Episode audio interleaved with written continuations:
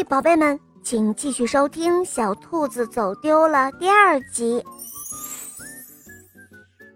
这时候，小兔子看到有人在荡秋千。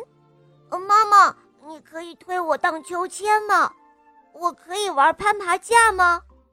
哦，对不起，小兔子，你还太小了。不过，你可以玩旋转滑梯哦。妈妈说：“哦，那是小宝宝们玩的。妈妈，今天可是我的生日，我是大兔子了，我想玩那个。”小兔子一边说，一边指着那边的呃大过山车。哦，对不起，小兔子，你还太小了。妈妈说。于是，小兔子只能看着哥哥姐姐们飞驰而过。不一会儿，小兔子看腻了。哦，这不公平！他自言自语：“今天可是我的生日，我是大兔子了，为什么我不能像别的兔子那样玩一些真正的有趣的项目呢？”哇，那个好！小兔子叫了起来。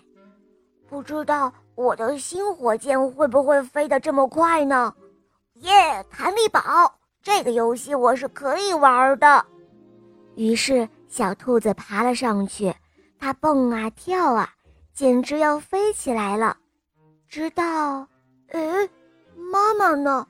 妈妈去哪儿了？小兔子说：“嗯，爸爸呢？爸爸又去哪儿了？”这时候，它突然觉得自己原来是那样的小。小兔子去问几位大一些的兔子：“呃，请问？”你们见过我妈妈吗？他又去向几位成年的兔子打听，可是谁也没有见过小兔子的妈妈。呃，有人见过我妈妈吗？呃，妈妈你在哪？呃，小兔子一下哭了起来，剩下它孤单单的一个，不知道该怎么办了。于是，周围的兔子们都围了上来，纷纷询问小兔子关于它妈妈的事情。就在这个时候，从喧闹中，小兔子听到一个声音：“哦，小兔子，你在这里啊！哦，我们可担心坏了。原来是妈妈。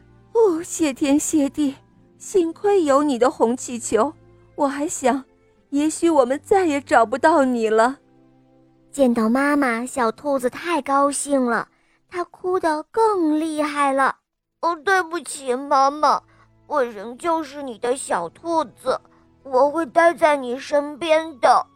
小兔子说：“嗯，好了，我想今天大家已经在兔子世界玩得很尽兴了。”妈妈说：“现在兔子家族要坐下来享受小兔子的生日野餐了。”小兔子确定自己和妈妈离得非常近，哦，还有最后一个惊喜哦！妈妈说：“那就是生日快乐，小兔子。”